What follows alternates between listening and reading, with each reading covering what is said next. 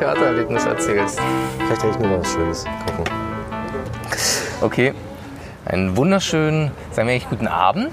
Wir könnten heute guten Abend sagen. Also, ich weiß nicht, aber viele hören ja Podcasts eher morgens. Aber sag doch ruhig trotzdem guten Abend. Mir ist heute total nach guten Abend eigentlich. Wunderschönen dunkel. guten Abend. Mein Name ist Falk Größler und neben mir sitzt Janis Elbira, und wieder einmal begrüßen wir Sie und euch zu einer Ausgabe von Klima der Angst, dem Podcast über Wein und Theater. Und dieses Mal nach einer langen Pause. Sechs Monate, Ja, locker. in denen ja zum Glück fast nichts passiert ist. Das ist eben das Praktische. Wir haben uns, wenn man so will, an das Weltgeschehen angepasst. Wir sind mit Corona äh, in den Lockdown gegangen. Ja, harte Quarantäne. Wobei man der Ehrlichkeit halber sagen muss, es stimmt nicht. Wir haben eigentlich direkt eine Folge aufgenommen, kurz nach dem Lockdown im Stimmt, März. Das stimmt.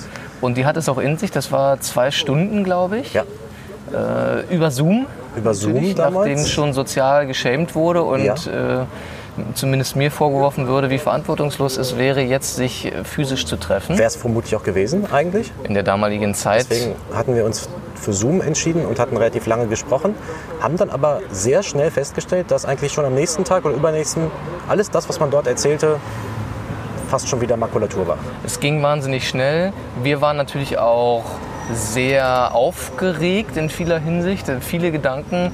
Das Schöne ist, dass jetzt eine mythische Folge irgendwo rumschwirrt, von der sich wahrscheinlich Tausende, wenn nicht noch mehr, fragen werden, Bootlegs ziehen werden irgendwo. wie war sie wohl? Was haben sie gesagt? Wir können sagen, es ging richtig heiß her. Ja. Wir waren nie besser Wir nennen sie Folge 7.1. und sind heute. Entsprechend ist das heute 7.2. Und das Thema bleibt das gleiche, Ja. haben wir gesagt. Wir reden über die Liebe zum Theater, Theaterliebe. Das ist das Thema. Nicht verwechseln mit Teenagerliebe. Das ist ein Lied von den Ärzten. Wir sitzen heute im Theaterlokal Schillerklause. Richtig. Legendär. Und es war mir nicht bewusst, wie legendär. Ich muss sagen, ich habe heute einen der schönsten Orte Berlins kennengelernt. Ich war noch nie hier. Du warst schon öfter hier? Ja. Und das ist also ein Lokal, das sich ums Eck vom Schillertheater befindet. Im wörtlichen Sinne ums Eck. Man geht einmal, wenn man davor steht, rechts um die Ecke und steht praktisch im Schankvorgarten der Schillerklause. Und das Schillertheater, das werden einige wissen, einige nicht, ist im Prinzip Berlins Joker-Theater, kann man sagen. Es war ein, das, eigentlich das Westberliner Stadttheater, honoriges Westberliner Stadttheater, was dann, ich glaube, 1993 geschlossen wurde in einer Nacht- und Nebelaktion, Ja. ziemlich überraschend vom Senat. Ja, vorher war noch eine Einer Schläfpremiere. Richtig. Ja. Äh, einer schläft, der sich dann nicht recht überzeugend überwinden konnte, an den Protesten teilzunehmen Richtig. gegen die Schließung und er Faust glaube ich, oder? Ja. ja. Und seitdem steht dieses Theater eben nicht leer, sondern wird permanent als Ausweichspielstätte für andere, gerade zu renovierende Häuser genutzt. Auch mal als Eventtheater lange Zeit lang. Also für Musicals und Kabarett. Und dann unter anderem lange für die Staatsoper unter den Linden äh, während ihrer Renovierungs- und Restaurierungszeit. Davor auch für das Berliner Ensemble. Davor auch schon fürs Berliner Ensemble. Dann äh, jetzt aktuell für die Komödie am Kudamm. Und die, und das macht auch nochmal diesen Termin, an dem wir uns hier heute gerade einfinden, vielleicht ein bisschen besonders, startet morgen wieder. Stimmt. Und mit zwar- einem Abend mit Jochen Busse. Und Äh, Hugo Egon Balder. Richtig. Ja, die sind leider beide heute Abend nicht hier, obwohl ich darauf ein bisschen spekuliert hatte, dass die nach der Generalprobe vielleicht hier Also ich rechne damit, dass die hier noch aufkreuzen. gehen. Ja, ja, Ja. oder zwei. Wobei, ich glaube, ich glaube ähm, Jochen Busse ist mittlerweile auch an die 80. Ja, Ja. auf jeden Fall. Wurde aber übrigens nominiert für den Faust für diese Rolle. Letztes Jahr. Das hatte ich auch gelesen. Also es muss es wert sein, äh, zu schauen. Es gibt auch. Es ist schön, dass wir jetzt schon innerhalb von vielleicht drei Minuten von dem Faust von einer Schläf zum Faust, fast, fast Faust Von Jochen Busse. Ja, Und äh, ich habe auf der Internetseite auch geschaut. Ähm, es gibt auch Pressestimmen. Ja. Und zwar eine. Und die heißt ein witzig beschwingtes Stück Familientheater für die Kudamm-Bühne. BZ. Das ist sozusagen die Pressestimme, mit der dieses Stück wirbt. Morgen geht es los. Das heißt, das Theater macht wieder auf, ein, als eines der ersten in Berlin, ein Boulevardtheater. Für die Komödie am Kudamm war der Lockdown katastrophal. Die haben, glaube ich, gerade, wollten gerade eine ziemlich teure, knapp eine Million äh, teure Premiere rausbringen im März, als alles abgesagt wurde. Alle Tickets waren schon verkauft. Alle Vorstellungen sind ausgefallen. Jetzt holen sie, das ist eine Wiederaufnahme, also eine ältere Produktion wieder heraus. Auch hier wird es wahrscheinlich nur ein Viertel der Plätze geben, die Ein besetzt riesigen Haus. Das sind da nicht mal 200 Ja. dann, ne, knapp 200. Wird natürlich kaum was mit verdient. Diese Geschichten, diese Leidensgeschichten können sich nun wahrscheinlich in der nächsten Zeit äh, häufen und werden sicherlich sich oft erzählt werden. Ich weiß nicht, wie die Komödie am Kudamm diesen Verlust äh, weggesteckt hat oder wie sie ihn langfristig wegstecken wird. Sachen, über die wir vielleicht gleich noch reden. Ja. Bevor wir zum Leiden kommen, sollten wir vielleicht eventuell auch zum Leiden kommen und den Wein des Abends äh, einschenken und trinken. Das machen wir. Wir haben diesmal keine Flasche. Nein. In der Schillerklause werden keine Flaschen ausgeschenkt. Aber Deswegen 0,5 wir Liter halben Liter Gläser, genau. hier in der Karaffe vor uns stehen haben. Und bitteschön. Gieß mal ein. Das, Welcher äh, ist es denn, ist Janis? ein Corbière. Ohne Angabe des Produzenten und ohne Angabe des Jahrgangs. Das ist ein Rotwein aus dem Languedoc. In welcher Region in Frankreich? Wo kann man das, Das ist im verorten? Süden. Im Süden. Im Süden von Frankreich. Und äh, wir konnten wählen zwischen, weil wir müssen ja immer den teuersten nehmen, der auf der Karte das ist steht. das Prinzip der Sendung. Dieses Mal äh, konnten wir wählen zwischen einem Trollinger und einem Corbière. Und wir haben uns kurzfristig natürlich umentschieden. selbstverständlich, ja, wir haben noch hinterhergerufen, der Wirtin, dass wir lieber Corbière möchten. Ja. In diesem Sinne, äh, Zum Prost, Prost. Arno Schmidt, das ist Man hört es vielleicht im Hintergrund, am Nachbartisch geht es um Arno Schmidt. Also man ist. Das ist doch Ort. ein Liedermacher, oder? Arno Schmidt war ein Schriftsteller. Ich glaube, es war auch ein DDR-Liedermacher. Also wir befinden uns hier Also in auch, einem ja. Umfeld, in dem äh, sowieso natürlich alle Größen des, des westdeutschen Theaterbetriebes irgendwann mal hier gesessen haben werden. Das steht eigentlich außer Frage. Ja. Hier werden Beckett sie alle war vielleicht gewesen. Beckett war hier und das wird... Arno wenn- Schmidt war vielleicht auch hier. da- Davon gehe ich auch beide. Beide zusammen am selben Abend mit Marcel Proust. Ja, das war eigentlich der schönste Abend. Äh, ich glaube, glaub, da, da ist reden Beckett die Leute heute noch vorbeigekommen. von. Da reden die heute noch von. Äh, der Wein ist ganz gut eigentlich. Das da- also reicht auch ein Kommentar zum Wein. Ich glaube, ein Wein, der in der Schillerklausel ausgeschenkt wird, dürfte auch nicht besser sein. Ich finde ihn tatsächlich gar nicht so übel. Ich finde den sehr süffig. Das ist halt so ein. Ein bisschen knorzig ist er. Ja. kommt erst relativ mild daher und, zeigt sich dann aber doch knurzt dann so ein bisschen. als ja. tanninreich Ja. im hinteren Bisschen Drittel. verschlossen noch. Vielleicht muss der noch lagern Wobei der stand ja jetzt hier schon eine ganze Weile im offen. Tetrapack. Wir haben nämlich, das möchte ich schon noch sagen, dann können wir vielleicht langsam mal zum Thema kommen. Die Schillerklause bietet immer ein Buffet an.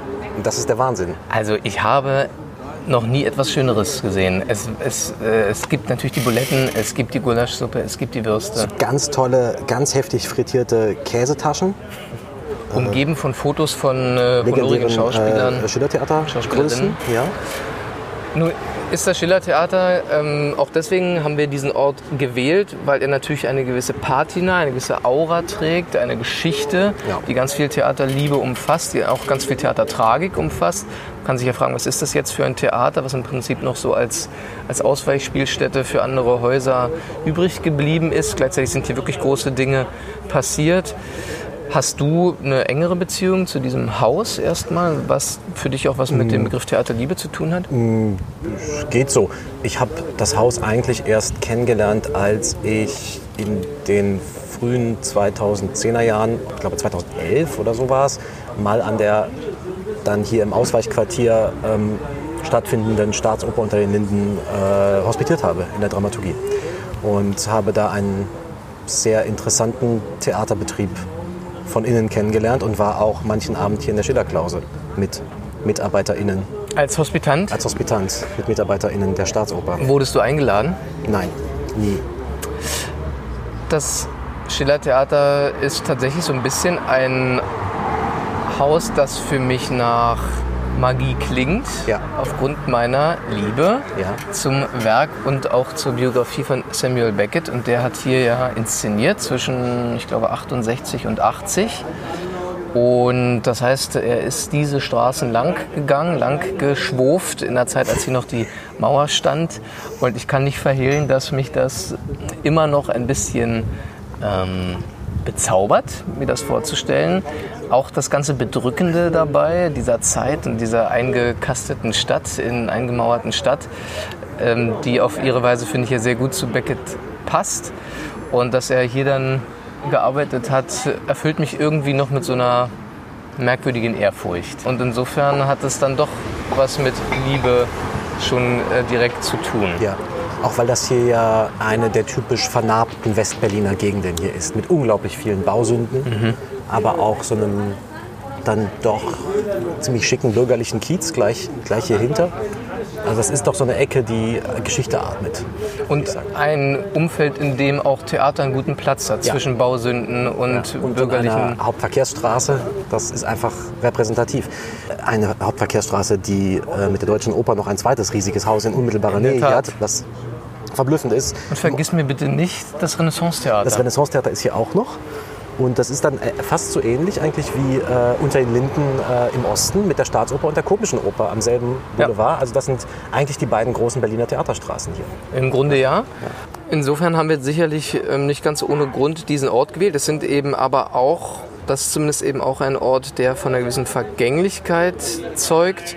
Ist deine Theaterliebe, Jannis, ähm, jetzt muss man erstmal wieder reinkommen, weil ich kann mich erinnern vor, Was war das nochmal mit dem Theater? und, und was war das her, eigentlich? ja. Fehlt dir das Theater? Das habe ich mich auch gefragt. Ähm, es hat mir am Anfang gar nicht gefehlt, weil es so viel mit Arbeit zu tun hat, einfach auch. Und die Arbeit blieb, aber das Theater war weg und war irgendwie dann interessant, über diese ganzen Strukturthemen zu sprechen viel und äh, mehr so zu politischen Inhalten zu arbeiten rund ums Theater.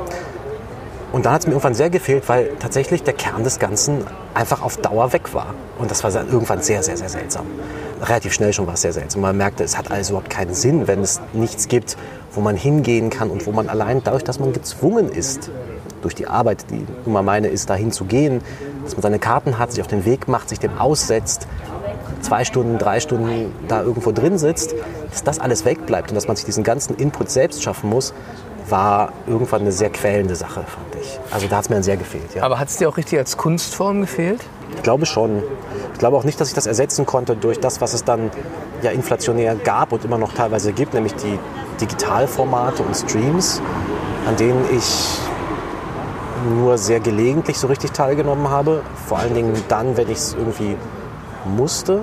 Aber so mein, meine ganz große Lust darauf oder eine ganz große Lust darauf, äh, mir das alles anzuschauen und zu vergleichen, so wie ich das mit dem Theater tue, ist gar nicht so richtig entstanden eigentlich. Das finde ich auch interessant. Ich meine, es wirkt eigentlich erstmal gar nicht so verwunderlich, dass eine Kunstform, die eben für den real geteilten Raum gedacht ist, dann auf einem Laptop-Bildschirm nicht die gleiche Kraft entfalten kann. Trotzdem, was glaubst du, warum? Also mir geht es zum Beispiel so, wenn ich Streams schaue oder schauen will, dass mich wirklich schlagartig die Lust verlässt, das zu Ende zu gucken. Ja. Was glaubst du, woran liegt es, dass dieses Format, diese Kunstform sich darüber doch so schwer nur mitteilen kann? Also ein Kollege von mir hat es mal damit begründet, dass sich in den Stream oder das gefilmte Theater ein dritter Akteur hineinschleicht, den er als die große Gleichmacherin bezeichnete und das ist die Kamera. Und die Kamera löst uns eigentlich von dieser eigenverantwortlichen Aufgabe ab, uns aus dem Ganzen einen Sinn zu schaffen. Es ist vielleicht weniger die Kamera als vielmehr der Schnitt oft, der Bedeutung generiert, die vielleicht so gar nicht da ist. Es war sehr interessant. Ich habe einen Abend von äh, Sebastian Hartmann gesehen, Erledigte und Beleidigte aus Dresden, im äh, Stream als Aufzeichnung komplett. Den hatte ich vorher beim Theatertreffen live gesehen. Es ist ein Abend, der sich anfühlt wie eine große Fläche und der sich in dieser von Dreisat aufgezeichneten Video-Fernsehversion als etwas ganz anderes ausnimmt. Da wird dir ständig suggeriert, hier ist es wichtig, das ist die Nebenszene, hier musst du hinschauen. Wenn du da hinguckst und das damit verschaltest, dann muss das jetzt für dich angeblich irgendwie einen Sinn ergeben. Was es so unmittelbar, wenn man das live sieht, nie tut. Da ist es wirklich eine Wand, auf der so Punkte miteinander tanzen. Und in der man sich selbst verhalten muss, ne? Genau. in dieser Fläche. Ja. Gleichzeitig zum Beispiel bei dem Stück, was jetzt auch auf dem Nachtkritik-Stream äh, gezeigt wurde, vom Theatertreffen 2016, Effi Briest, allerdings mit anderen Texten, mit anderer Ja. Melodie Ja. von Clemens Sienknecht und Barbara Birk. Mhm. Das, finde ich, funktioniert als Videoaufnahme ziemlich gut. Ist halt auch ein Format, was ohnehin mit popkulturellen Formaten ohnehin eher spielt. Auch ein bisschen nummernhaft sowieso ist, äh, mit einer relativ klaren Szenen- oder Nummernfolge, wenn man so will. Dadurch ein bisschen Showcharakteristik bisschen hat. Showcharakteristik, dadurch vielleicht einfach ein bisschen dankbarer zu filmen ist. Ja. Das fand ich auch, dass das zum Beispiel ganz gut funktioniert. Aber es sollte eigentlich um Liebe gehen. Es sollte um Liebe gehen. Hast du denn das Theater vermisst? Du bist ja nun noch mal in einer anderen Weise davon betroffen gewesen als Theaterschaffender. Also unmittelbar vor dem Lockdown hatte ich lustigerweise einige Diskussionen oder Gespräche, eher zwanglose Gespräche mit Freunden, die auch in diesem Bereich tätig sind. Und man war sich relativ einig darüber, wie schön es wäre, wenn dieses oder jenes jetzt mal nicht stattfände. Generell gab, wir haben so ein Spiel gespielt, ähm, was würdest du eintauschen oder, oder wenn du wählen müsstest, dass du für den Rest deines Lebens nur noch ins Kino gehen dieses dürftest Spiel. oder nur noch ins Ja. Theater gehen dürftest und so. Und man muss sagen, dass das Theater bei Theaterschaffenden wahnsinnig schlecht abgeschnitten hat Das bei diesem traurig. Spiel. Das ist ja richtig Das traurig. ist traurig. Und was ich wirklich gemerkt habe, war, und das kann ich flächendeckend behaupten für viele Menschen, mit denen ich gesprochen habe, die erste Reaktion von vielen Theaterschaffenden nach dem Lockdown war Erleichterung. Ja. Erleichterung darüber, dass sie dieses oder jenes Gastspiel nicht machen müssen. Allein Erleichterung darüber, dass sie diese oder jene Produktion, die sie nicht ertragen können, nicht spielen so ging's müssen. mir ja auch. Ja. Ähm, das war interessant und das wirft einige Fragen auf, finde Ja. ich. Über den Betrieb und den Produktionszirkus und diese endlosen Rotationen, die da stattfinden. Absolut. Angeschlossen daran hat sich bei mir eine extreme Wertschätzung des Theaters auf einmal. Und zwar, als mir klar wurde, ach du Scheiße, ich darf jetzt eigentlich das Haus nicht mehr für größere Zwecke verlassen und ich kann mich nicht mit anderen Leuten versammeln und dass diese banale Erkenntnis, dass das Theater davon lebt, dass sich Menschen zusammenfinden, um einem Ereignis beizuwohnen, auf einmal für mich, ich weiß nicht, wie es anderen ging, aber für mich tatsächlich diese extreme Bedeutung auch erlangte, dass ich das erste Mal wirklich gefühlt verstanden habe, was damit eigentlich gemeint ist.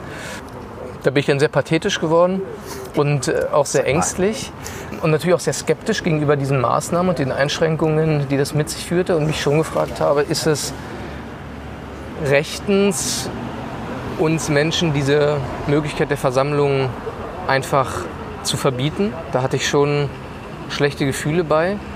Ohne jetzt, das muss man ja immer dazu sagen, aber es stimmt auch, äh, ohne jetzt dann letzten Endes die Maßnahmen als solche für falsch zu halten. Aber dieser Schritt war doch massiv und auf einmal habe ich so eine sehr große Wärme für diese Kunstform empfunden.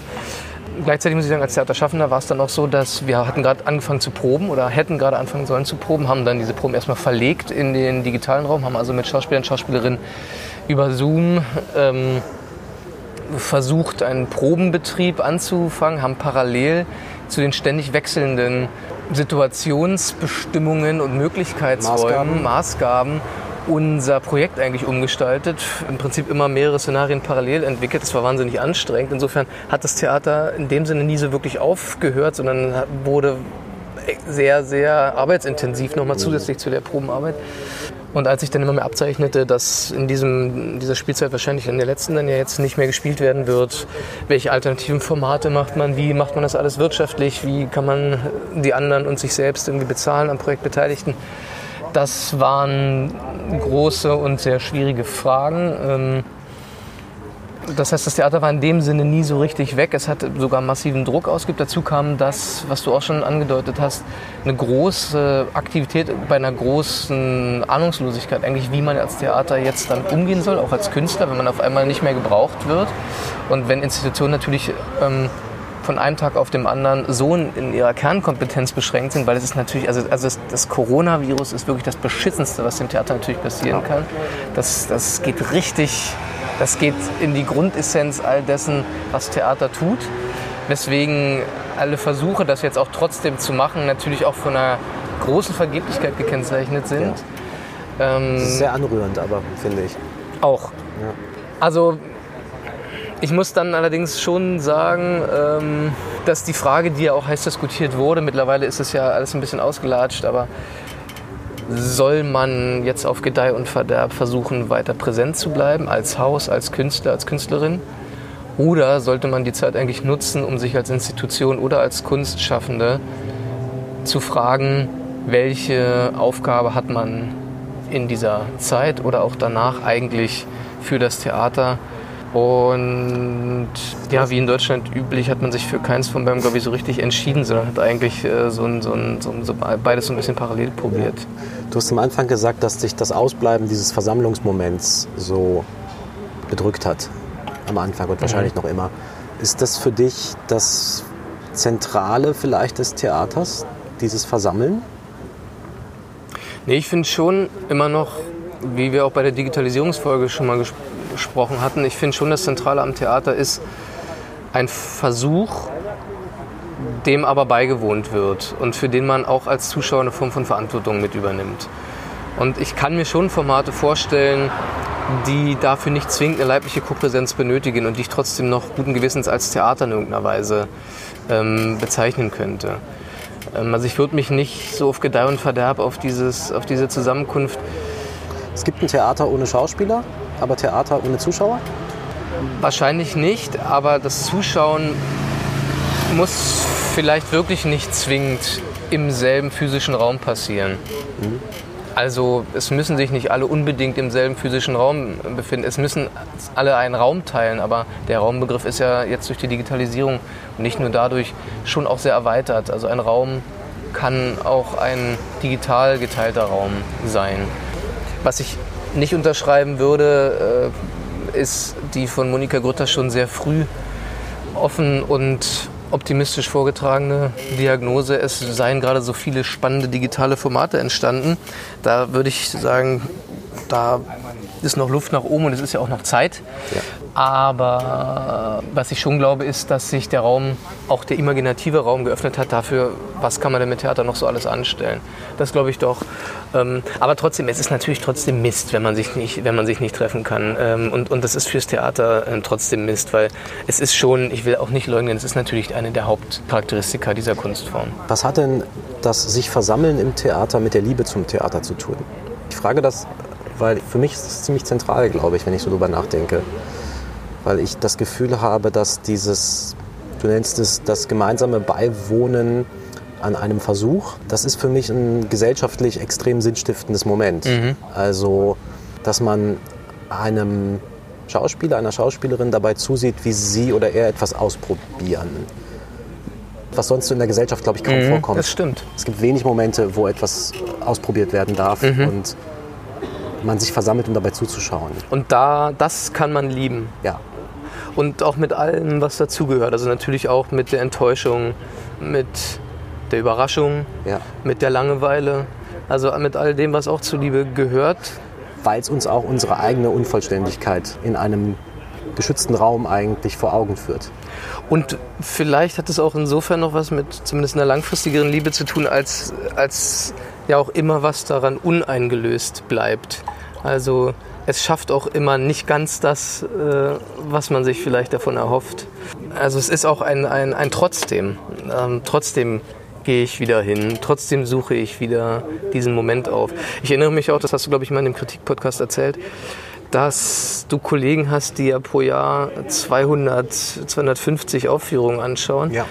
Und wie man das anders durchhalten kann, außer auf irgendeine Eine- Art von Abhängigkeit oder Theaterliebe. Ja, bedingungslose Liebe eigentlich. Also die Art von bedingungsloser Liebe, die man vielleicht zwischen Eltern und Kindern findet. Ja.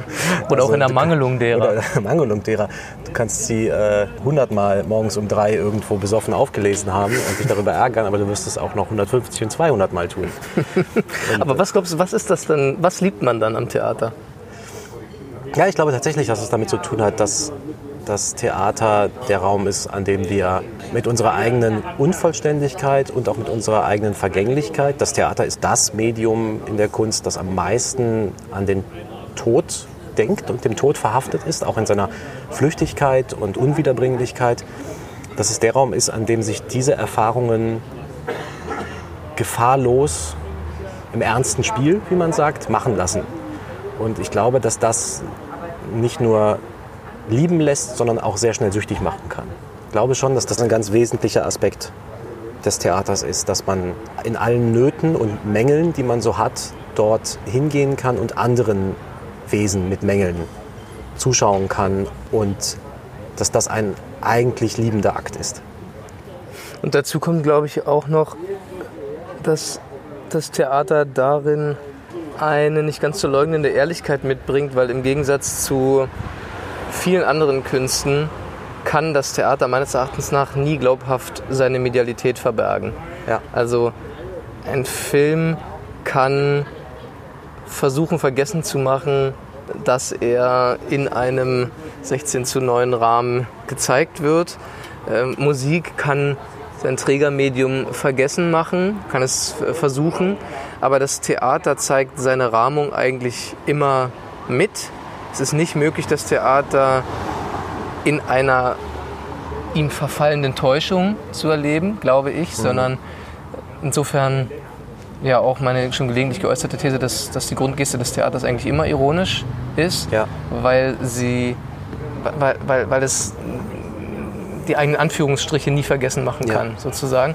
Und Na, vielleicht muss man es nicht unbedingt ironisch nennen, vielleicht kann man es einfach Spiel nennen. Dann zeigt es aber immer, dass es spielt ja. und lässt dadurch immer auch noch einen gebrochenen Blick auf das Geschehen zu. Oder eben ein, eine, nochmal eine Form von Distanznahme. Ja. Und aber auch eine Form von Passierlichkeit, die den Versuch als Versuch ausstellt.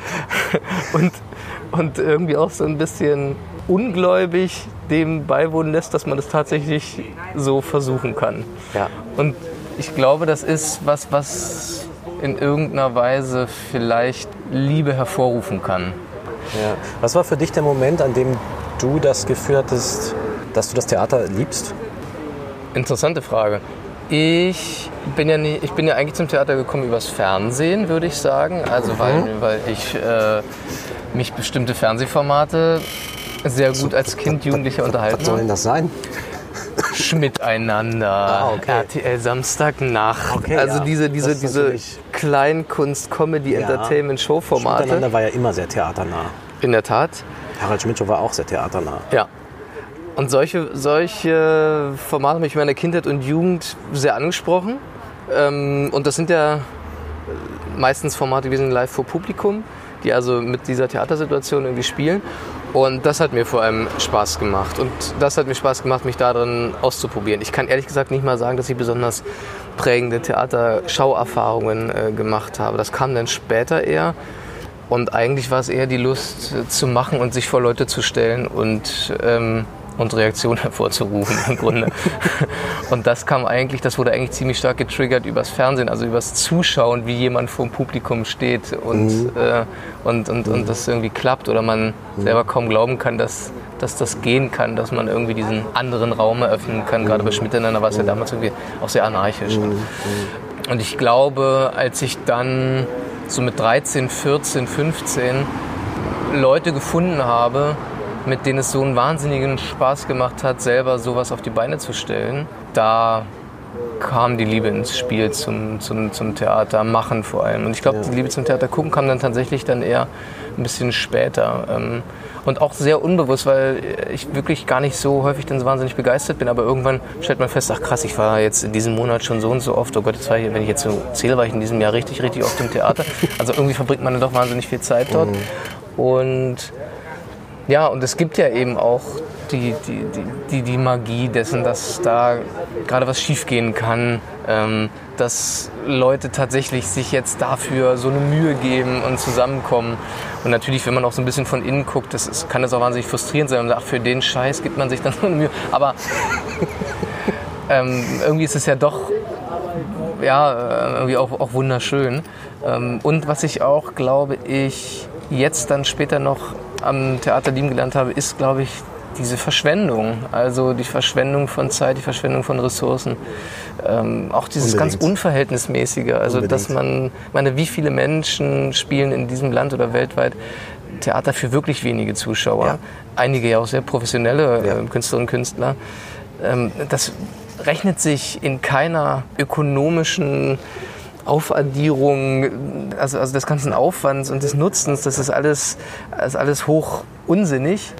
Ähm, und es gibt aber eben auch da so ein, so, ein, so ein Trotzdem, dass anscheinend sowohl die, die es machen, als auch die, die es gucken, irgendwie wichtig finden, dass das gerade passiert. Ich finde es interessant, dass du sagst, dass bei dir die Liebe zum Theater über das Machen äh, entstanden ist, über das selber Spielen und Verkleiden und, und Ausprobieren. Und bei mir war es eben komplett andersherum. Also bei mir ist die Liebe zum Theater tatsächlich übers Theater schauen gekommen. Wann war das? Das war eigentlich erst, als ich nach Berlin kam und dann, wie so viele Mitte der ersten, des ersten 2000er Jahrzehnts der Volksbühne verfallen bin. Ich gebe dir gerne eine Zigarette. Ja, danke. Bitteschön. Und ich noch genau weiß, wie ich da damals äh, in meinem ersten Volksbühnenabend saß. Und das war äh, Kastorf der Idiot. Und äh, man saß Welches Stück? Entschuldigung. auf Weiher. Auf Weiher. Äh, es war Kastorf, der Idiot, nach Dostoevsky. Und man saß in der Neustadt von Bert Neumann, dem legendären Bühnenbildner der Volksbühne. Und man saß in der Mitte der Bühne auf einem, auf einer, auf einem Podest, auf einer Zuschauertribüne und drumherum war die Neustadt gebaut. Und es war natürlich wie immer ewig lang, sechs Stunden, und ich habe nichts kapiert. Es war eine mir völlig fremde Sprache von Theater, was, was ich überhaupt nicht kannte. Martin Wuttke bekam in regelmäßigen Abständen seine üblichen epileptischen Anfälle und kugelte sich am Boden. Und dieser ganze Saal schien all das als völlig selbstverständlich zu nehmen und dem Ganzen mit großer Anteilnahme, teilweise haben auch Leute geschlafen oder sowas, aber insgesamt mit großer Anteilnahme und großem Wohlwollen, aber ohne größeres Erstaunen zu folgen. Und in diese Welt hineingeworfen zu werden, in der das alles schon so bekannt ist, das hatte etwas ganz, etwas ganz Mystisches, Verzaubertes für mich. Da klingen, finde ich, zwei interessante Aspekte an, die ich aus deiner Beschreibung raushöre. Und zwar sich erstmal scheinbar widersprechende, aber vielleicht für Theaterliebe sehr konstitutive Sachen. Das eine ist die Begegnung mit einer Alterität, also mit etwas anderem, Ja. mit etwas kategorial anderem. Und aber auch die Begegnung mit einer Heimat, mit einem Ort, an dem Menschen zusammenkommen und sich in irgendeiner Weise aufgehoben willkommen fühlen. Ja. Auch eine Form von Schicksalsgemeinschaft vielleicht gründen. Das sind häufig dann die Erzählungen von den großen Theaterjahren an diesem Ja. oder jenem Ja, Haus. unbedingt, ja. Ne, da, da sind das, so- das sind dann so Ja. verschworene Gemeinschaften. Das würde ich auch noch auf jeden Fall addieren. Ich habe auch das Theater lieben gelernt als einen Ort in meiner Heimatstadt in Frankfurt oder als es ein Theater gab, äh, Theater im Schuppen hieß das damals, was wirklich ein Versammlungsort für Jung und Alt war, wo alle sich ausprobieren und zugucken konnten. Und das war ein, ein Heimatort äh, und, und, und auch also ein Ort der Begegnung einerseits und ein Ort des Aufgehobenseins und aber auch ein Ort von Differenzerfahrung. Und diese, diese merkwürdige Mischung aus Heimeligkeit, Aufgehobenheit andererseits und Begegnung mit dem Fremden Ja. ist vielleicht eine Kombination, die andere Kunstformen nicht so ohne weiteres ähm, bieten können. Weil ich habe mich, weiß ich noch, an diesem Abend sehr gelangweilt und hatte sehr wenig Verständnis für das, was da stattfindet. Aber ich habe mich zugleich auf eine komische Art aufgehoben gefühlt da drin und angenommen. Und irgendwie gehörte ich dann plötzlich dazu, hatte ich das Gefühl. Und ich wollte aber danach, obwohl ich mich gelangweilt habe und obwohl es mir viel zu lang war und obwohl ich das Gefühl hatte, das nicht zu durchdringen in irgendeiner Weise, gab es überhaupt nicht die Reaktion zu sagen, ah, nee, nie wieder, wie man das oft genug im Leben und mit Recht bei vielen anderen Dingen hat, sondern im Gegenteil. Ich wollte dann so richtig dazugehören und das auch alles so kennen und so abnicken und so cool sein. Bist du so cool geworden dann? Ich glaube nicht. Ich, ich glaube nicht ganz. Sicherlich schon in, in vielen Fragen der Kritik und der Ästhetik und sowas. noch was sein? Wir nehmen noch ein 02-Glas von dem. Ja. Bereits. Ja, Dann sind wir nämlich bei einer Flasche. genau. Hervorragend. Das ist hervorragend ausgerechnet. Und nee, ich glaube nicht, dass ich das geworden bin, weil ich noch immer in bestimmten Theaterformen ein äh, kindliches Vergnügen empfinde. Es müssen nur Menschen auf der Bühne schreien, durcheinander laufen und ich bin wieder 20 und in der Volksbühne 2005. Also es gibt bestimmte Sachen, gegen die bin ich schutz- und machtlos. Tatsächlich. Ja, absolut. Das ist auf jeden Fall so. Auch ganz viel mit Musik auf der Bühne, was bei Kastorf gar nicht mal so eine riesige Rolle gespielt hat, obwohl das immer mal wieder auch vorkam. Aber Marthaler zum Beispiel natürlich, der einer meiner anderen großen ähm, Theaterhelden damals dann sehr schnell wurde. Also ich glaube, so die ersten Sachen, die ich so richtig dann in Berlin geliebt habe, waren die Sachen von Marthaler. Das sind Sachen, da habe ich bis heute wenig Widerstandskräfte gegen. Also es hat schon auch eine überwältigende Wirkung auf Ja, dich. ja, nach wie vor, schon. Ich habe noch eine große Frage, äh, die ich gerne noch stellen. Wir wollen ja diesmal ein bisschen mehr auf die Zeit achten, Janis. Ja, ja, unbedingt. Ähm, Prost. zum Wohl. Wofür könnte man das Theater lieben, auch wenn es das bisher nicht schafft zu verwirklichen? Danke sehr. Danke sehr. Jo, bitteschön. Ich glaube, man könnte es noch viel mehr dafür lieben, wenn es, ach, wenn es einfach, glaube ich, teilweise eine Spur mehr Ernsthaftigkeit hätte. Was meinst du mit Ernsthaftigkeit? Ähm, damit meine ich nicht unbedingt dieses sogenannte Relevanztheater. Ich meine vielmehr, dass es ein, mehr einen forschenden Zugang zur Welt noch entwickeln würde. Also, dass es zum Beispiel so ein Phänomen wie die Religion ernst nehmen würde, was es nicht tut, größtenteils. Bestimmte Kulturleistungen der Menschheit kommen auf dem Theater nur vor als etwas, von dem man sich distanziert und das es zu verlachen gilt. Gibt, ich, Du kommst ja jetzt hier mit Sachen um die Ecke, die ich von dir noch nie gehört. Also du würdest gerne, dass die Religion im Theater eine ernsthaftere Rolle Ja. spielt. Ja. Und du, Das heißt, eine ernsthafte Rolle spielt. Das ist ein, Religion ist ein sehr wichtiges Thema in unserer Gesellschaft. Sei es die tatsächlich ausgeübte ähm, Religion oder seien es quasi religiöse Zustände. Dafür hat das Theater meines Erachtens keinen wirklichen Begriff mehr. Die Religion kommt nur vor als Menschen in irgendwelchen äh, Papstkutten, die dann irgendwie mit Farbe beschmiert und irgendwie mit dem Kreuz penetriert werden oder sowas. Das kann man ja alles machen, das ist ja wunderbar. hast du Aber- den Artikel für die FAZ schon fertig? Aber äh, dann auch ein Theater, was selbst religiös ist? Nein, es muss darin nicht selbst religiös werden, um Gottes Willen. Obwohl ich sowas auch ge- gerne mal wieder sehen würde, so ein ordentliches Mysterienspiel oder so. Ein ordentliches, nicht wieder so ein unordentliches. Nein, nein, nein, das ist ein wirklich schön aufgeräumtes Stationendrama. ähm, das gibt's ja. Das, das, ist ja. das ist interessant, dass sich diese, diese Form des Stationendramas, also was aus dem Mysterienspiel und so kommt, dass sich das ja erstaunlich erhalten hat, natürlich ohne die Inhalte.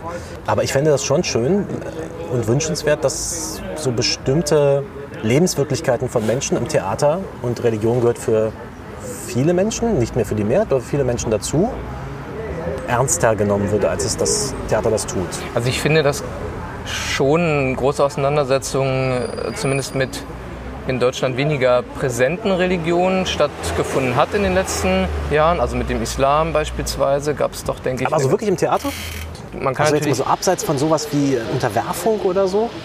naja, von Ayat Akhtar, The Who and the What, was ja von einem, glaube ich, pakistanischstämmigen US-amerikanischen Autor verfasst ist und ein ziemlicher Hit wurde, sowohl in den USA als auch dann in Europa. Und wo es ja im Prinzip um auch diesen Kulturclash von in dem Fall muslimischen äh, Menschen in einer ähm, christlich oder postchristlich Aber du sprichst jetzt schon wieder vom Clash. Ist denn Religion im Theater anders zu denken als, äh, als dramaturgisches Vehikel, um Konfrontationen zu zeigen? Naja, es gibt Leute, die behaupten, alles Material im Theater ist nur dazu da, um dramatische Konflikte herbeizuführen und irgendwas zu haben, woran man sich quasi abarbeiten kann. Könnte stimmen. Aber ich verstehe dich so und damit kann ich was anfangen, Ich will, nicht, ich, will kein, ich will das nur kurz äh, präzisieren. Ich will kein religiöses Theater sehen. Ich will ähm, Theater sehen, das ein Phänomen, wie zum Beispiel die Religion, neben anderen Phänomenen, die es auch gibt und die es vernachlässigt, ernst nimmt. Das fände ich zum Beispiel ein, ein Theater, das ernsthafter forscht an der Wirklichkeit. Okay. Also womit ich was anfangen kann, dann ist vielleicht eine Erlebnis- und Erfahrungsdimension oder auch eine Sinndimension, von der ich wirklich glaube, dass sie sehr vielen Menschen heute fehlt. Also ein großes Vakuum, was eigentlich weltanschaulich und auch als gesellschaftliche Aufgabe besteht, dass man mit diesem Zustand des Vakuums nochmal anders umgeht, als ihn zu beweinen oder festzustellen und stattdessen mit Möglichkeiten der Sinndimension oder der Sinngebung ernsthafter umgeht, vielleicht. Oder das wäre ein Ansatzpunkt, wo ich irgendwie merke, da komme ich ran, weil ich eigentlich finde, dass Religion als Thema sehr präsent äh, in, in, in, im Theater ist. Auf jeden Fall bis vielleicht 1990 sogar extrem präsent war. Ähm, und, und dann haben vielleicht andere Konflikte übernommen. Und in den letzten Jahren aber auch eben dann, das ist natürlich recht, eher unter dem Aspekt des Kulturclashs ähm, wieder stark ein, Ja. ein, ein, Einzug gehalten hat. Aber mit dieser Frage nach einer Auseinandersetzung mit, mit Sinngebung für größere Zusammenhänge, ich glaube, dass die Frage immer wieder gestellt wird, aber dass das Theater so wie die Gesellschaft vielleicht sonst auch da, da auch noch äh, stark auf der Suche ist. Ja. Auch darin sich zu trauen, bestimmte Entwürfe affirmativ irgendwie erstmal mit dahin zu stellen. Ja. Wobei das ehrlich gesagt, weiter weiß ich nicht, ob mir das fehlt. Aber ja. Ich glaube, man könnte das Theater schon auch lieben oder Entschuldigung, du Ja, ja, ich, ich, es gibt natürlich tausend Sachen aus dem strukturellen Bereich, äh, deretwegen man das Theater mehr lieben könnte, als man es tut. All die Repräsentationsfragen und Ich will da vielleicht kurz einhaken, weil das, was du Repräsentationsfragen nennst, da frage ich mich nämlich zum einen, ob dieser Begriff eigentlich so glücklich gewählt ist. Ich meine, das ist das, was in der Realität dann passiert, dass es um Repräsentation geht, also dass das hergestellt wird, weil natürlich auch das Theater immer nur ein sehr kleiner Raum ist, in dem auch nur begrenzt Gesellschaft abgebildet werden kann, auch über die Teilnehmenden. Ähm, da kann ja nur ausschnittweise zusammengesammelt werden, was irgendwie an Menschen da ist. Ähm, und das sollte mehr einer tatsächlichen Verteilung von Identitäten, Zugehörigkeiten, wie auch immer, sich verpflichtet fühlen. Das sehe ich auch so auf jeden Fall. Aber wenn ich mich frage, wofür ich es mehr lieben könnte, wäre es weniger der Begriff der Repräsentation als der der Teilhabe dann tatsächlich. Und das finde ich ist schon nochmal was anderes. Also geht es darum, Verhältnisse adäquater abzubilden in den Prozessen und Zuschauerschaften? Oder geht es darum, eine andere Art der Teilhabe am Theater in der Gegenwart zu ermöglichen? Das heißt, wenn das Theater diese Funktion, die es sicherlich ähm, eine lange, hat, lange hatte und die es in den letzten Jahrzehnten auch aufgrund der auch von uns vielfach angesprochenen Konkurrenz zu anderen Medien eingebüßt hat, nämlich als ein bestimmter Ort der Selbstvergewisserung für eine gewisse Mittelschicht und nicht nur Selbstvergewisserung, auch ein Ort der Herausforderung, aber eben, eben darin auch seinen Platz hatte, also so Platz innerhalb der bürgerlichen Gesellschaft, der bürgerlichen Mitte. Und man wirklich sagen kann, dass das Theater in dieser Funktion einfach nicht mehr, nicht mehr allzu gut aufgeht und es da Rückzugsgefechte ausficht, wenn dann die Aufgabe des Theaters vielleicht eher darin bestehen kann, sich tatsächlich als Ort für alle, auch mit einer Zugänglichkeit für potenziell alle neu zu denken. Und zwar nicht nur der Gestalt, dass man noch bessere Vermittlungsprogramme entwickelt, wie man das Gleiche macht, aber, aber mehr Leute dafür dann reinholt, um sie für die alten Schinken zu begeistern, sondern tatsächlich ähm, auch ein anderes Theater machen kann und auch mit anderen Zuschauer-Akteursverhältnissen arbeiten kann. Und das sprengt vielleicht wirklich den Rahmen dessen, was man so als das Theater, wie man es kennt und eigentlich auch liebt, kennt und verweist auf ein Theater, was es wirklich noch nicht gibt, was ich auch ehrlich gesagt noch nicht sehe. Ich kenne wahrscheinlich dafür nicht genug. Es gibt diese Ansätze sicherlich, aber ich glaube, wenn man sich fragt, wofür könnte man das Theater noch lieben, dann wäre es ein Theater, das es noch nicht gibt und das selbst den Aspekt der Repräsentation überwindet und mehr auf eine reale Teilhabe der Menschen, auch jenseits einer klassischen theateraffinen Schicht, ermöglicht.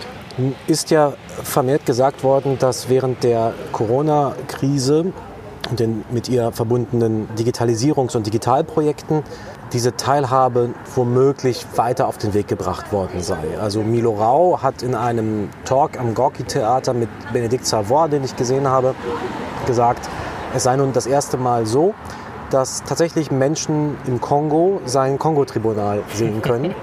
Was natürlich verrückt ist, aber es ist tatsächlich so, dass sehr, sehr, sehr, sehr viele Menschen, die das unmittelbar betrifft, dieses ähm, Stück dasselbe nie gesehen haben und es jetzt zum ersten Mal können. Würdest du sagen, dass diese Annahme stimmt, dass mit der Digitalisierung des Theaters eine neue Teilhabe am Theater installiert wird? Das ist eine Kaskade von Widersprüchen, die sich, glaube ich, gar nicht zu der einen oder anderen Seite auflösen lässt. Ich war im Herbst ja, als wir die letzte Ausgabe aufgenommen haben, war ich ja in Kanada und habe da Leute getroffen, verschiedenen Alters, verschiedener Herkunft und so weiter.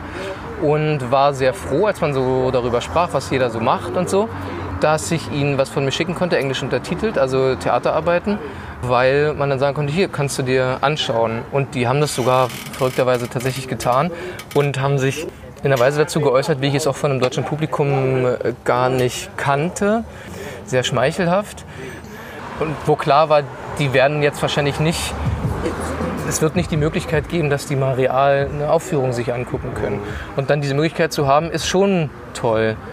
Und das, ja, das ist nicht zu leugnen und auch eine Möglichkeit, die, die ich jetzt auch nicht ungenutzt lassen will.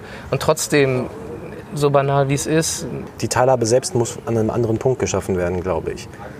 Also ich glaube nicht, dass es damit zu tun hat, dass es an sich so toll ist, dass Menschen im Kongo jetzt zum ersten Mal das Kongo-Tribunal sehen können, sondern es ist toll, dass es eine Produktion wie das Kongo-Tribunal gibt Und dass es ein in Europa sehr populäres, vergleichsweise populäres Stück ist, das sich mit der Historie und den Menschen im Kongo beschäftigt. Deswegen glaube ich, ist es ein bisschen ein Selbstbetrug, wenn man sagt, allein dadurch, dass es das jetzt digital gibt, dass man es jetzt angucken kann, wird eine neue Teilhabe erschlossen. Ich glaube, das kann man gerade noch echt nur so für Einzelfälle untersuchen. In Ja. dem Falle macht das natürlich total Sinn. Absolut, ja. Wo wir bei Milo Rau sind, der ja auch in diesem Manifest fürs Antigent äh, festgelegt hat, zusammen mit seinem Team, dass die auch so wahnsinnig viel touren müssen. Ne? Ja. Dass man ja bei der nächsten großen Frage, die gerade das Theater natürlich genauso heimsucht wie alle anderen Institutionen, die der ökologischen Vertretbarkeit von einem derart globalisierten Kunstbetrieb, der extrem viel Schuld, in dem Sinn ökologische Schuld auch auf sich lädt. Ich glaube, Theater zu machen bedeutet, sich auch in diesen, dieses moralische Zwielicht zu begeben und das aufzulösen, indem man sagt, wir machen jetzt vor allem Digitalformate, die uns das vom Hals halten, ähm, sowohl die Unzugänglichkeiten als auch die potenzielle Schuld, hat für mich dann wieder relativ wenig mit Zu tun. Also das ist klingt dann fast wie ein Plädoyer dafür, ja, wir machen es trotzdem, egal wie, wie schlimm es ist, aber das meine ich nicht. Ich meine damit, ähm, dass das Theater, glaube ich, als Kunstform vielleicht auch den Finger in die Wunde dessen legt, was eine Kulturleistung bedeutet, nämlich auch potenziell sehr schädliche Dinge zu tun, anderen Menschen schädigend, den, den Ressourcen des Planeten ähm, abträglich zu sein. Und auch das ist Überschuss, auch das ist Kulturleistung und ich glaube nicht an ein unschuldiges Theater sozusagen Ja. und glaube deswegen auch nicht an einen Begriff von digitalem Theater, der versucht, ein unschuldiges Theater herzustellen. Insofern ist auch der Ausschluss, der so oft mit dem Theater in Verbindung gebracht wird, wenn man mal ehrlich ist, natürlich ist der konstitutiv für diese Kunstform.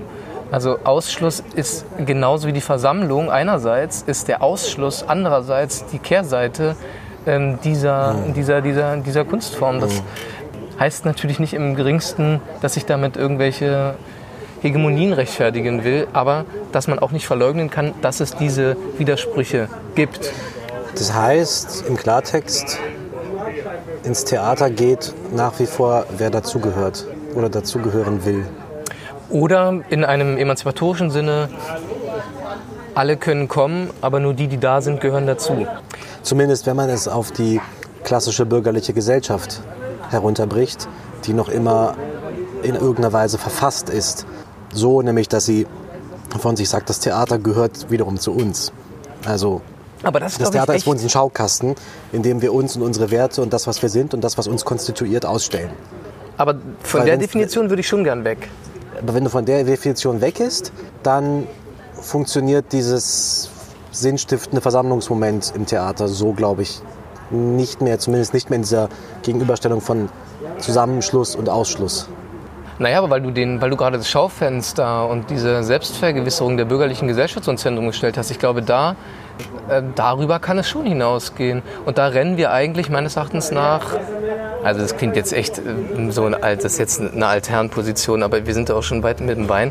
Aber da rennen wir vielleicht noch eigentlich dem Anspruch eines linken dialektischen Theaters der 20er Jahre hinterher, die dieses Programm sehr offensiv vertreten haben. Ein Theater, was ein populäres Theater ist, Das Arbeitertheater. ja, was Aber der äh, Arbeiter gehört zur Gesellschaft.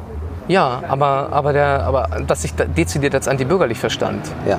was es natürlich nur in Ausnahmefällen Ja. tatsächlich war, Ja. aber dennoch man sollte auch nicht unterschätzen, was da schon erreicht wurde und was da auch versucht wurde. Und irgendwie habe ich schon das Gefühl, dass man eigentlich ähm, auch noch 100 Jahre später eigentlich noch nicht viel weiter in dieser Frage äh, gekommen ist, als man damals äh, war. Aber man kämpft jetzt auch, glaube ich, mit anderen Mitteln in einer noch komplexeren Gemengelage. Trotzdem, trotzdem ähm, glaube ich, dass der Ausschluss existiert qua Situation. Es können nicht alle kommen. Ähm, Also es können alle kommen, aber nicht jeder kann zur gleichen Zeit dort sein, weil es gibt begrenzte Kapazitäten, einfach räumliche Kapazitäten, zumindest solange man an dem, an dem, an dem Ort. äh, Ja, es hat ja nicht nur mit räumlichen. Kapazitäten zu tun. Es hat ja auch mit geistigen Kapazitäten zu tun, in gewisser Weise. Also, Aber da wäre ich, auch da würde ich sagen, das muss der Anspruch sein von einem, von, oder das, auch das kann ein Anspruch sein von Theater, diese Barriere ähm, nicht so zu verstehen, dass man sagt, es, man muss einen gewissen Intelligenzquotienten aufweisen, um irgendwie ins Theater gehen Ja. zu dürfen, sondern Ja. Theater kommuniziert auf so vielen Ebenen, dass es auch ganz viele Zugänge eröffnet. Klar. Und, ja. Es gibt sehr viele Menschen, die sagen, ich gehe nicht ins Theater, ich verstehe nicht, was die da machen. Klar. Das Und das ist, das ist unnötig. Das ist ein, das, so müsste sich Theater nicht geben und so müsste Theater nicht in der Gesellschaft verstanden werden. Das heißt, da sind wir wieder eigentlich am Anfang, nämlich bei dem Gesellschaftslaboratorium und dem Versuch, der auf der Bühne stattfindet, ein Modell des Zusammenlebens zu entwerfen, das eher ein einschließendes und die jeweils individuellen Mängel nicht unbedingt affirmierendes, aber zumindest aufhebendes, auflösendes ist. Aber nicht in den Werken, sondern als Institution, als Ja. Haus. Ja, Als Haus fände ich es wünschenswert, liebenswert, wenn, wenn es diese Funktion erfüllt. Die Kunstwerke sollten vielleicht das ganze Gegenteil davon tun. das heißt, Sich die Möglichkeit erhalten, immer das andere zu sein. Sich unterm Strich nicht auf eine Formel bringen zu lassen. das heißt, die Kunst ist das Böse in einem Raum des Guten. Das ist eine riskante Wette, aber eine, die ich bereit wäre Ja, das einzugehen. würde ich auch. Ja. Wir sind schon wieder ein bisschen zu lang. Wir wollten eigentlich noch über Stücke sprechen, die wir gesehen haben. Ach so, Ich hätte das gleiche genommen, was ich vor ein paar Monaten schon genommen habe, weil es aber auch eines der letzten Theaterereignisse war, die ich vor dem Lockdown noch gesehen habe. Ich sage es ganz kurz, der Hamlet am Maxim Gorki in Ah ja. der Regie von Christian Weise. ja. Deswegen Theaterliebe, weil, und für mehr reicht es jetzt hier nicht mehr, ich glaube, dass in dieser sehr multimedialen, zwischen Comic und Film, Live-Film und irgendwie Theater changierenden Arbeit am Ende immer das Theater gewinnt und es erreicht wird auf verschiedenen Ebenen, in verschiedenen Mitteln, eigentlich eine große Theaterlust auszuspielen.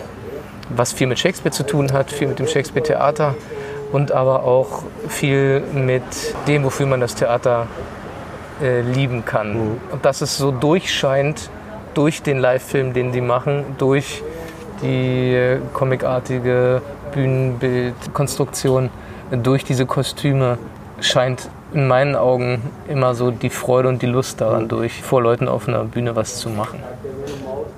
Ich habe auch was gesehen, bei dem das Theater am Ende immer gewinnt. Ich war jetzt gerade im Urlaub in Italien und hatte das Glück, dass in dem Ort, in dessen, in dessen Nähe unsere Ferienunterkunft war, jedes Jahr ein Straßentheaterfestival stattfindet.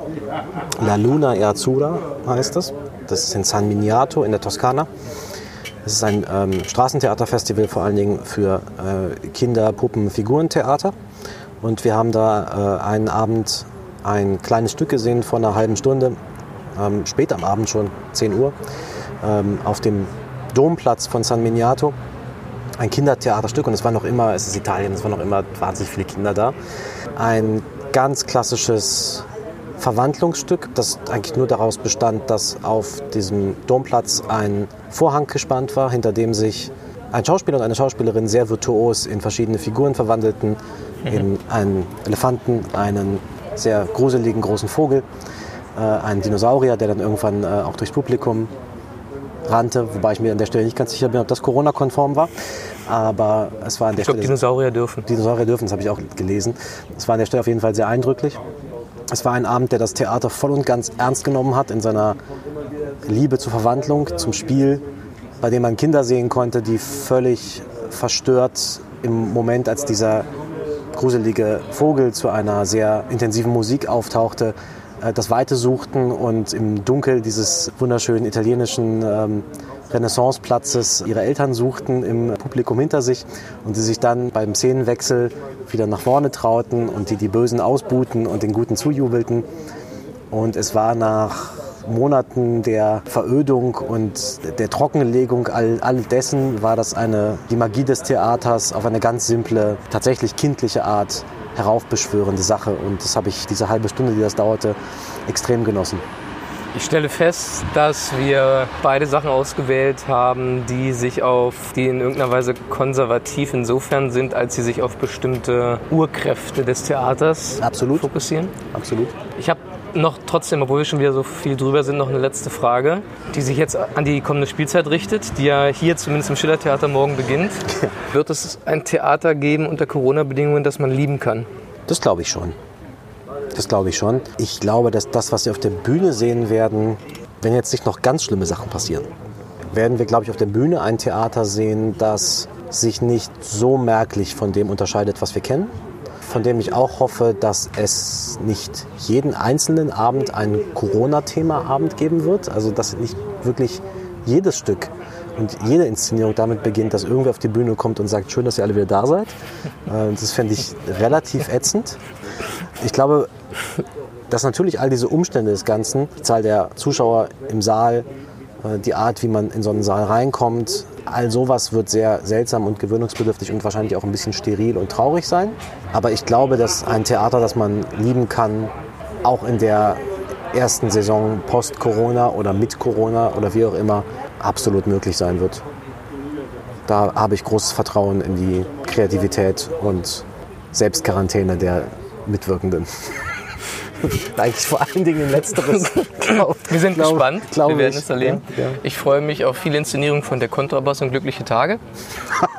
Endspiel. Und zu viele Leute. Endspiel? Vier. Obwohl, die, die, die Mülltonnen kann man anderthalb Meter weit auseinanderstellen. Mülltonnen, das ist ja quasi ein eigenes Wohnzimmer, dann, mit dem du auf die Bühne kommst. Das stimmt, das stimmt. Also die drei Stücke werden wir also häufig sehen. Ähm, und sicherlich auch noch viele andere tolle Dinge, die uns in diesem Theaterland in Ah. erwarten. Ja, diesem großartigen Theaterland. Richtig. Äh, In diesem Sinne ähm, hoffen wir, dass Sie uns gewogen bleiben und wir werden die nächste Saison weiterhin begleiten auch. Mit, Wie gewohnt in dem, in dem Halbjahresrhythmus. den Also, Sie von uns jetzt gewohnt sind, weil wir sind einfach die professionellsten Podcast-Macher, die man sich vorstellen aber hallo. kann, weil jeder weiß, so ein Podcast, der braucht regelmäßige Befeuerung und da Ja. sind wir wirklich die Profis drin. Hast du einen Trinkspruch eigentlich? Nee, ich habe keinen. Ich habe einen. Die Gewissheit stellt sich ein beim dritten Wein, das mit dem Theater muss Liebe oder ein Irrtum sein. Wow, der ist, der ist schön. Der ist gut. Ja, war für zwei, vier Zeilen. Ich Den, dann den könnte man hier in der Schillerklausel über die Tür hängen, finde ich. Glaubst du, der könnte von Phipps Asmussen gewesen sein? Ich dachte, Phipps Asmussen macht nur zwei Zeiler. Oder Da hat nur zwei recht. Zeiler Ja, gemacht. das waren, waren zwei Ja, Zeilen zu viel. ja. Gott hab ihn selig. Phipps, du und deine rassistischen Sprüche. Ja, In diesem Sinne, schön, dass Sie uns zugehört haben. genau. Ähm, Wir freuen Bleiben Sie ängstlich, wie wir äh, zu sagen pflegen. Vielleicht nicht ganz so sehr wie sonst, sondern mutig ins Theater. Und wir melden uns dann am Ende der Spielzeit. Bis dahin. Also, tschüss. Tschüss.